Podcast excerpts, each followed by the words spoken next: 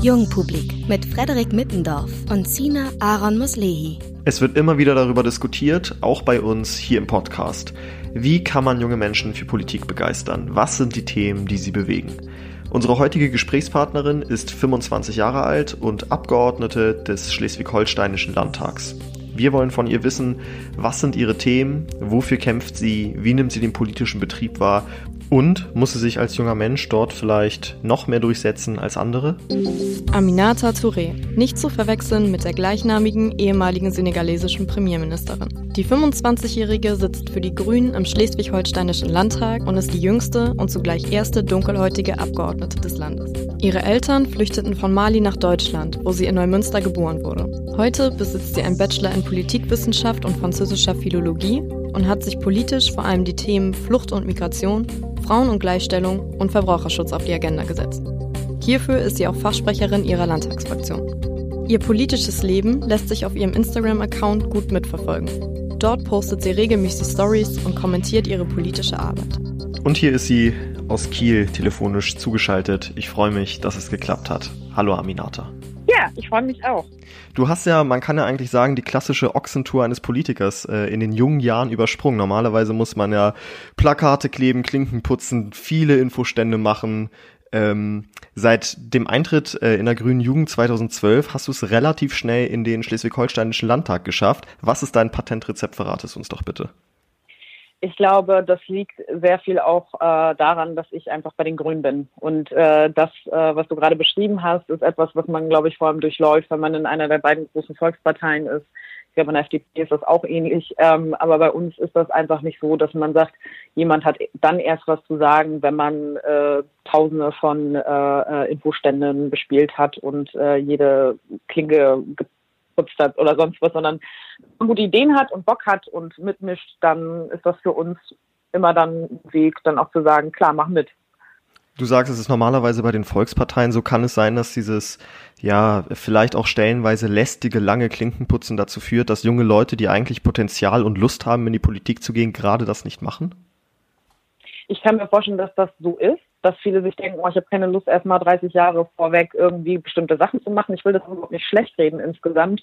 Ähm, aber die Frage ist natürlich schon, wenn man so einen bestimmten Weg durchlaufen hat und durchlaufen ist, ob man dann so frisch daherkommt, wie einige sich das auch wünschen, frisch Politik zu machen. Ne? Und äh, das ist dann gar nicht unbedingt eine Frage des Alters, sondern die Frage des Weges. Und ich glaube, es ist gut, wenn man äh, Unterstützung bekommt und Leute einen supporten und man irgendwie bei Seminaren teilnehmen kann und so weiter und so fort. Aber ich habe nicht das Gefühl, dass ähm, weiß ich nicht, 30-jährige Jungpolitiker in der Regel alle total frisch daherkommen, sondern einige seit 15 Jahren schon eine bestimmte Laufbahn durchlaufen sind. Und ähm, das ist dann halt auch die Frage von Erneuerung, die ja voll krass gerade im äh, Fokus von äh, Politik steht. Ähm, finde ich, ist nicht nur eine Frage des Alters, sondern auch die Frage von Denken, wo komme ich eigentlich her? Und äh, deswegen glaube ich, ist das nicht zwingend notwendig, dass man das machen muss, um gesellschaftliche Entscheidungen mittragen zu können oder zu wollen oder zu dürfen. Und wie oft passiert es, dass du auf dein Alter angesprochen wird oder dass gesagt wird, die jüngste Landtagsabgeordnete Schleswig-Holsteins? Ist das eine Sache, die einen eher nervt oder sagt man, na gut, das ist die Rolle, in der ich bin und in der versuche ich mich eben so gut wie möglich zurechtzufinden und ja, die junge Stimme im Landtag zu sein? Ja, absolut. Es wird oft genannt und auch gesagt und das ist ja auch einfach die Realität. und deswegen äh, finde ich das nicht schlimm, wenn man das sagt, sondern ich finde, das ist eigentlich eher ein gutes Zeichen und ich merke auch, dass viele junge Leute, aber auch ältere Leute, ehrlich gesagt, äh, dass die da schon äh, Respekt vor haben und das gut finden, dass äh, äh, unterschiedliche Leute im Parlament auch vertreten sind. Man muss dazu sagen, dass halt nicht super viele junge Menschen in Parlamenten sitzen.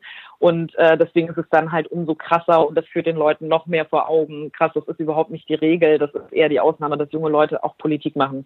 Und ich finde das, ich, also ich freue mich, dass ich diese Aufgabe übernehmen darf, quasi als jüngste Abgeordnete. Und ehrlich gesagt finde ich das aber auch schon gewohnt von vorherigen Zeiten. Ich war auch immer die Jüngste in meiner Klasse, weil ich schon mit fünf eingeschult worden bin. Von daher hat sich nicht so viel verändert.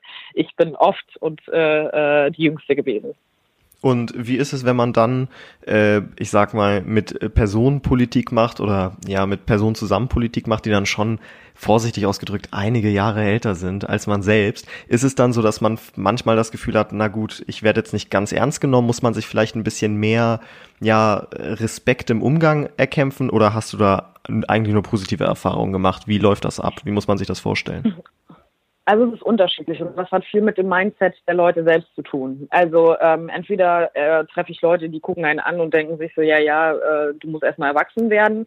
Äh, das gibt es natürlich auch, aber es gibt auch Leute, die sind äh, 65 Jahre alt und sind total offen und äh, behandeln eigentlich anders als äh, ältere Abgeordnete. Und das ist total unterschiedlich durch die Bank weg, aber ähm, in der Regel ist es so, ähm, wenn man sich gut durchkämpft und durchbeißt und irgendwie halt auch einen bestimmten ja, einen bestimmten Anspruch an den Tag legt, dass die Leute das relativ schnell merken und einen dann halt nicht wie das Küken behandeln, sage ich mal, ja, weil das ist ja immer so ein bisschen das Gefühl, dass man hat, so wenn man die jüngste Abgeordnete ist, muss man sich ja durchkämpfen und so weiter. Und klar, es gibt natürlich vorgefertigte Bilder in den Köpfen, äh, was soll uns hier eine 25-Jährige erzählen oder damals, als ich eingetreten, also als ich Abgeordnete geworden bin, war ich ja 24.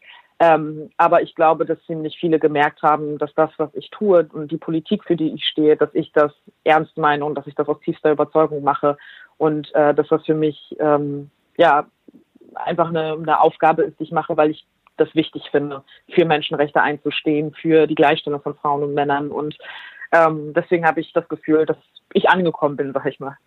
Wir sind ja auch schon jetzt praktisch in deinen Themenbereichen angekommen. Du hast sie gerade an, mhm. angeschnitten. In der Vorbereitung haben mein Kollege und ich ähm, darüber gesprochen, als wir den Einspieler, den wir gerade gehört haben, ähm, dass es da heißt, die jüngste Landtagsabgeordnete des Landes Schleswig-Holstein und ähm, die erste Dunkelhäutige. Und da haben wir, sage ja. ich ganz ehrlich, auch aus Transparenzgründen so ein bisschen miteinander diskutiert und überlegt und gesagt, naja, also auf der einen Seite entspricht es der Realität und auf der anderen Seite möchte man das natürlich auch nicht mit, ähm, mit, der, mit der Konnotation sagen, dass man sagt, man reduziert eine Person da drauf. Mhm. Ähm, das begegnet dir wahrscheinlich oft, diese beiden Fakten.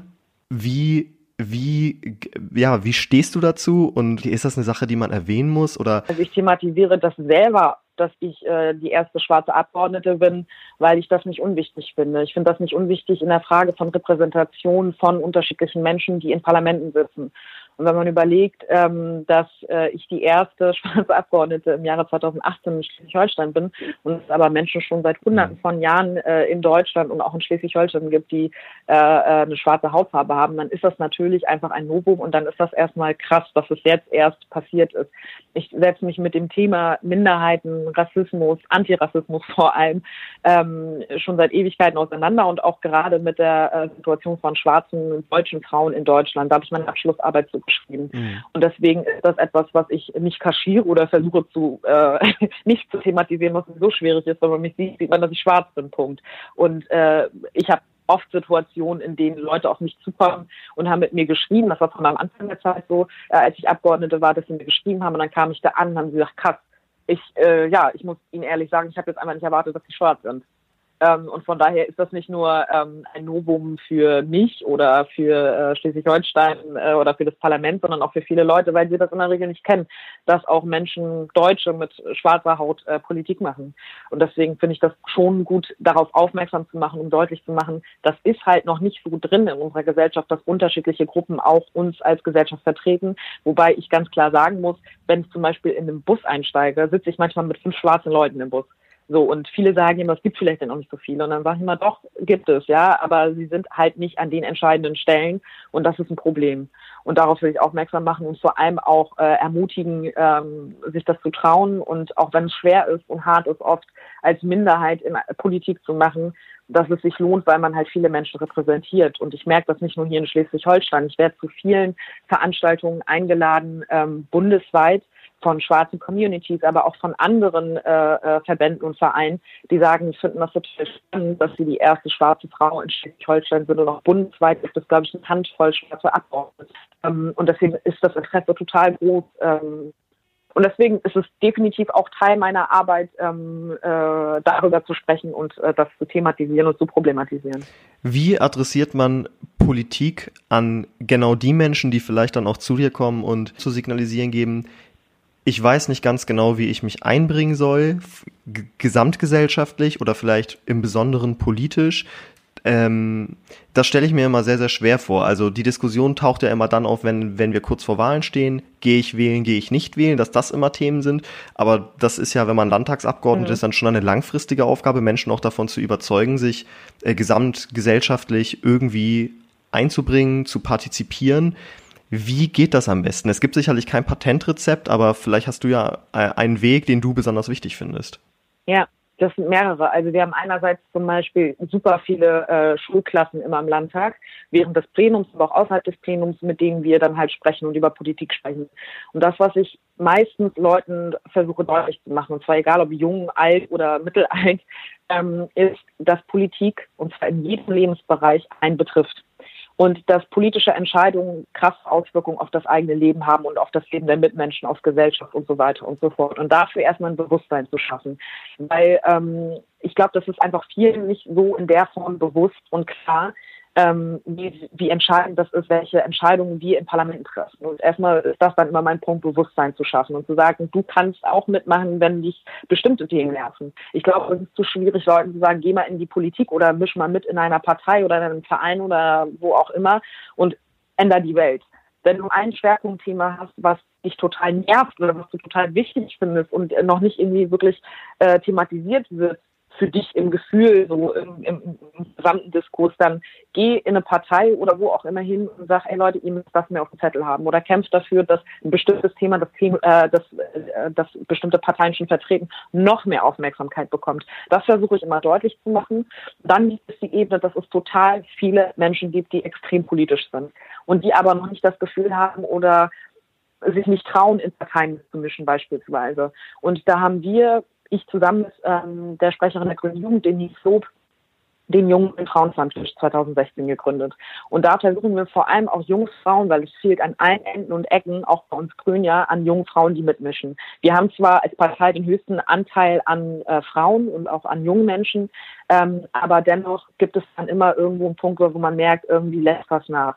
Und da habe ich mir gedacht, ganz ehrlich, wenn wir da ein Problem mit haben, dann müssen wir uns müssen wir den, uns den ja selbst bewusst werden und etwas dagegen tun. Und gerade ich, die diese Situation ja auch kennt, als junge Frau in der Politik, auch bei den Grünen, sich durchsetzen zu wollen und durchkämpfen zu wollen, warum kann ich nie selber eine Plattform oder einen Ort anbieten, an dem man sich gegenseitig empowert? Und dieser junggrüne Frauenstammtisch findet monatlich statt und da kann jeder und jede vorbeikommen und äh, äh, mit uns diskutieren. Wir legen zusammen fest, über welches Thema wir diskutieren möchten und sich gegenseitig zu unterstützen und zu sagen und zu supporten und zu sagen, wir haben alle auch ein Anrecht darauf, politisch mitzugestalten. Das ist total wichtig. Das sind so die zwei Punkte, die ich spontan nennen kann.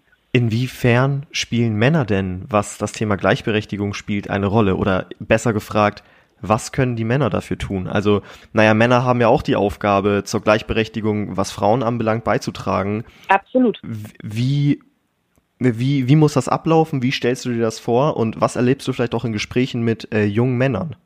Ja, also ich merke erstmal, es gibt ein krasseres Bewusstsein in der jüngeren Generation. Also das kann man nicht durch die Bank weg sagen, aber ich merke schon, dass es viele gibt, die dieses Thema Gleichberechtigung äh, wesentlich progressiver sehen als manch andere Generation vor uns. Aber nichtsdestotrotz ähm, ist das ein entscheidender Punkt, weil auf der einen Seite gibt es die Säule von Empowerment und Unterstützung von Frauen muss man leisten. Da bin ich 100 Prozent äh, dafür. Und auf der anderen Seite muss es definitiv auch Diskussionen innerhalb von Parteien, innerhalb der Gesellschaft geben. Inwiefern muss ich mich als Mann vielleicht auch darüber im Klaren sein, inwiefern Strukturen mich bevorzugen und an welcher Stelle kann ich mich vielleicht auch mal zurücknehmen, weil es vielleicht nicht prioritär ist, dass ich meine Meinung dazu äußere, dass ich den Posten bekomme, dass ich, ich, ich, ne?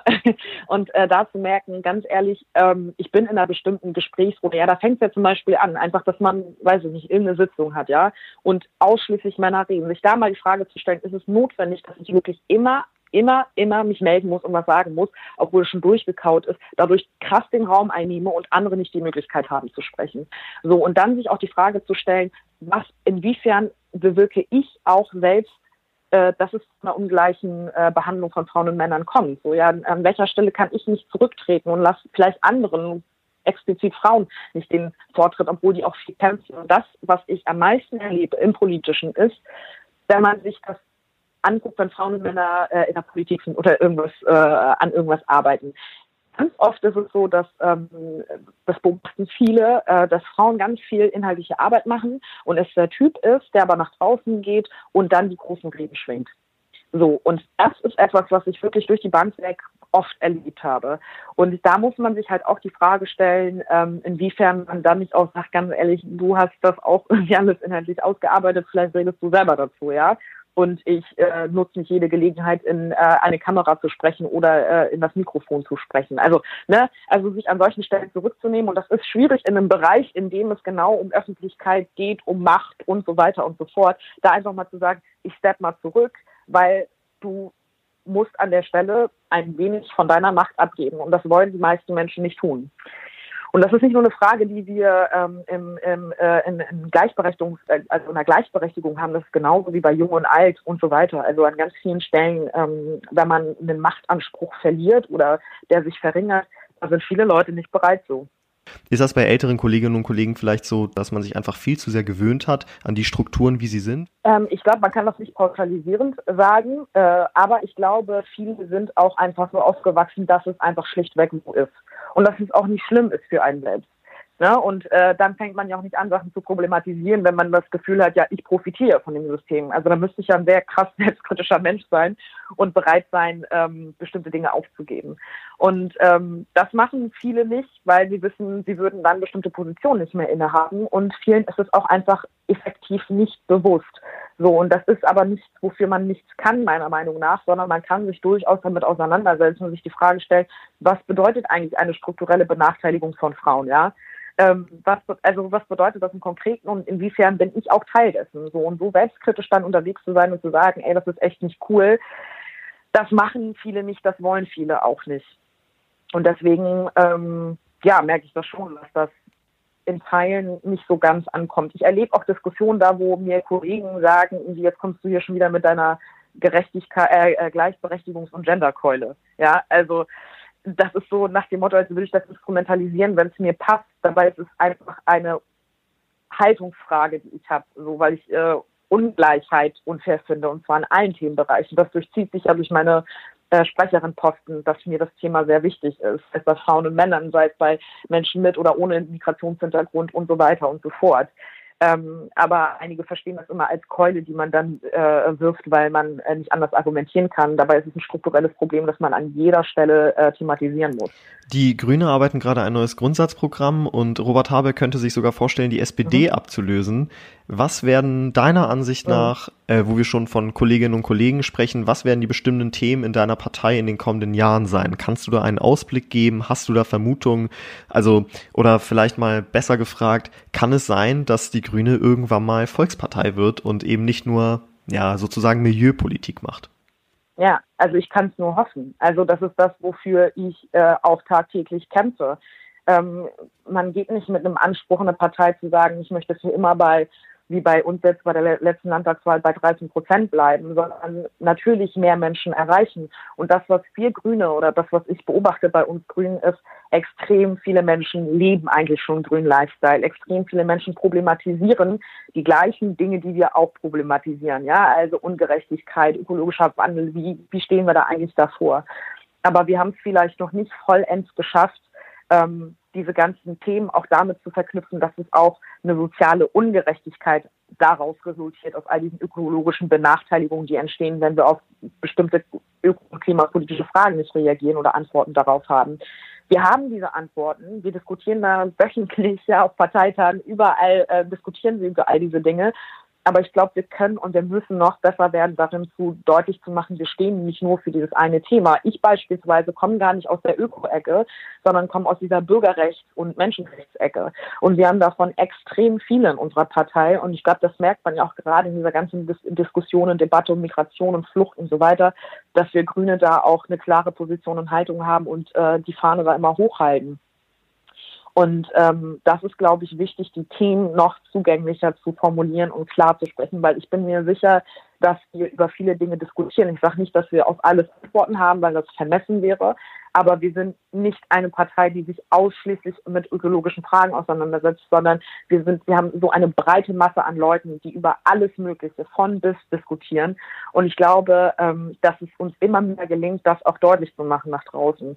Und da müssen wir einfach dranbleiben. Und da bin ich deswegen auch total froh darüber, dass wir solche Grundsatzdebatten äh, führen dass wir aber auch ähm, hier vor Ort unterwegs sind, sei es bei Wahlkampfständen und so weiter und so fort, an all diesen Orten diskutiere ich ja mit den Leuten direkt, ja. Und die sind oft, ich sehe oft Begeisterung in den Augen, ja. Ich hatte letzte Woche in Flensburg eine Situation, da habe ich mit einem Bürger telefon äh, gesprochen am äh, Wahlkampfstand und der meinte, wissen Sie was, ich bin total froh, dass Sie im Landtag sind. Mir waren viele Punkte nicht bewusst, weil der genau diese gleiche Frage gestellt hat. Wo sind die Grünen eigentlich? Und ich kenne eigentlich nur Robert Habeck. Wo sind eigentlich all die anderen? Und da, wo man sagt, ja, wir sind all die anderen und wir vertreten auch viele andere Themen. Und wir müssen es halt schaffen, das noch mehr nach vorne zu tragen, in die Öffentlichkeit zu tragen. Weil wir, das muss ich selbstkritisch auch anmerken, wir sind so eine Partei, die sich gerne ganz krass mit Fachfragen auseinandersetzt, was prinzipiell total gut ist. Aber ich glaube, wir sind manchmal auch ein bisschen zurückhaltend darin, Dinge auch exzessiv nach draußen zu tragen, weil wir uns immer ganz oft denken, äh, die Hauptsache ist ja, dass die Dinge umgesetzt werden, dass es den Menschen besser geht. Und das ist total richtig. Aber auf der anderen Seite sind wir eine Partei und wir müssen das, wofür wir stehen, noch massiver nach draußen tragen, weil ansonsten kriegt es keiner mit. So, und dann hat man halt Wahlergebnisse, in denen wir nicht die stärkste Kraft sind.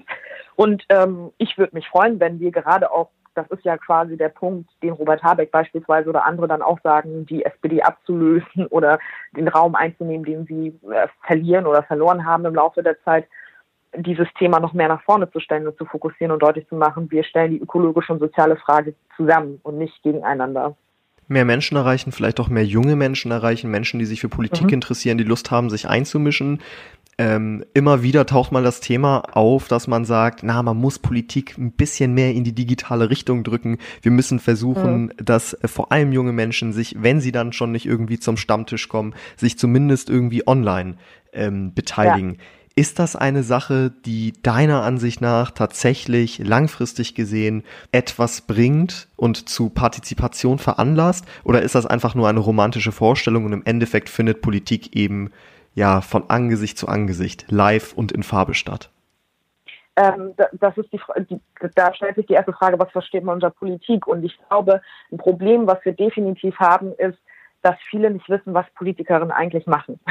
Also um es mal ganz grob runterzukürzen. Ja, was machen die eigentlich den ganzen Tag und womit setzen sie sich eigentlich auseinander? Und da helfen einem natürlich die sozialen Medien, um das mal transparent rüberzubringen. Und das ist ja auch etwas, was ich beispielsweise immer versuche, indem ich Instagram Stories mache, Bilder hochlade, äh, und so weiter und so fort, um einfach mal zu zeigen, ey, das ist der Alltag einer Abgeordneten, einer Person, die euch repräsentiert und ich will euch widerspiegeln, wofür ihr mich eigentlich gewählt habt.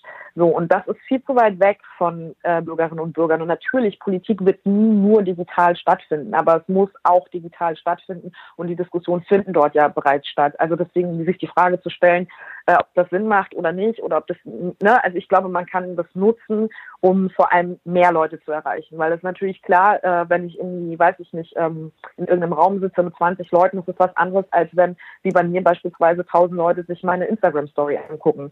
Ähm, damit erreiche ich schon mehr Menschen und was ich super krass mitbekomme, ist halt, viel Reaktion. Also ich habe einen krassen Austausch mit Leuten durch Instagram, durch Facebook und so weiter. Am meisten tatsächlich aber durch Instagram, dass die Leute mir Fragen stellen, ich kann sie beantworten dann.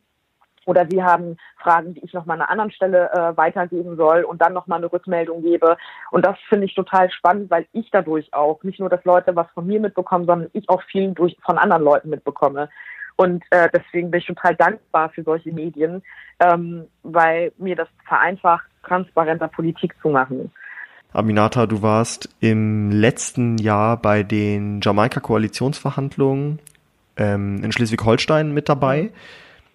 Wie laufen solche Verhandlungen ab? Man bekommt ja von außen eigentlich nur, nur häppchenweise mhm. etwas äh, davon mit.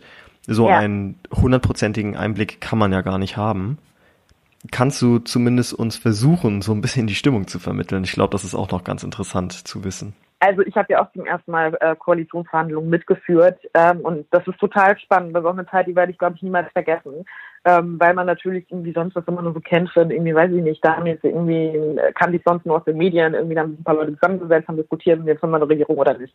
Ähm, und äh, das ist total ein krasser und schnelllebiger und intensive drei Wochen waren das. Dreieinhalb Wochen, drei Wochen waren das ungefähr. Und ähm, man arbeitet einfach viele Stunden am Stück, berät sich ziemlich viel innerhalb der eigenen Partei, dann mit den Koalitionspartnern und ähm, ist halt im intensiven Austausch und hat verschiedene Arbeitsgruppen. Um mal ein Beispiel zu nennen, das erste Treffen sah beispielsweise so aus, dass wir uns als äh, Hauptverhandlerin, also es gab von jeder Partei zwölf Verhandlerinnen, äh, da haben wir uns zusammengesetzt und äh, haben uns erstmal quasi beschnuppert kennengelernt, sag ich mal. Und dann haben wir gesagt, okay, gut, in was für Arbeitsgruppen wollen wir denn äh, arbeiten? Weil wir hatten die Struktur ja. so, dass wir gesagt haben, es gibt Arbeitsgruppen und Arbeitsgruppen und dann gibt es die Hauptverhandlungsrunde. Und zu jedem Themenbereich gab es Arbeitsgruppen und die Hauptverhandlungsrunde und alles, was man in den Arbeitsgruppen nicht einigen konnte, hat man dann in der Hauptverhandlungsrunde geklärt quasi. Das haben dann die oberen zwölf Verhandlerinnen dann geklärt quasi.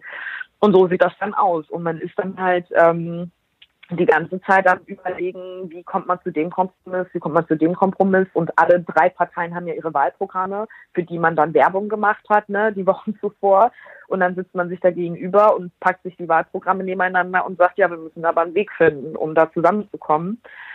Und an einigen Stellen muss man zurückstellen und an anderen Stellen gewinnt man Punkte und an anderen Stellen gibt's mega Zoff. Und aber am Ende des Tages haben wir es dann ja letztes Jahr hinbekommen, dann einen Koalitionsvertrag zu schreiben ähm, und zu sagen, gut, wir machen das jetzt zusammen. Aber es ist eine krass intensive Zeit. Also man sieht die Leute dann halt öfter als Freund und Familie. Und ähm, ja, ist, ist eine krasse Zeit gewesen irgendwie, eine spannende auch. Das sagt die 25-jährige Aminata Touré, Politikwissenschaftlerin, Philologin und schleswig-holsteinische Landtagsabgeordnete für Bündnis 90, die Grünen. Besten Dank für das Gespräch. Sehr gerne. Das war Jungpublik. Mehr zu dieser Folge auf jungpublik.de.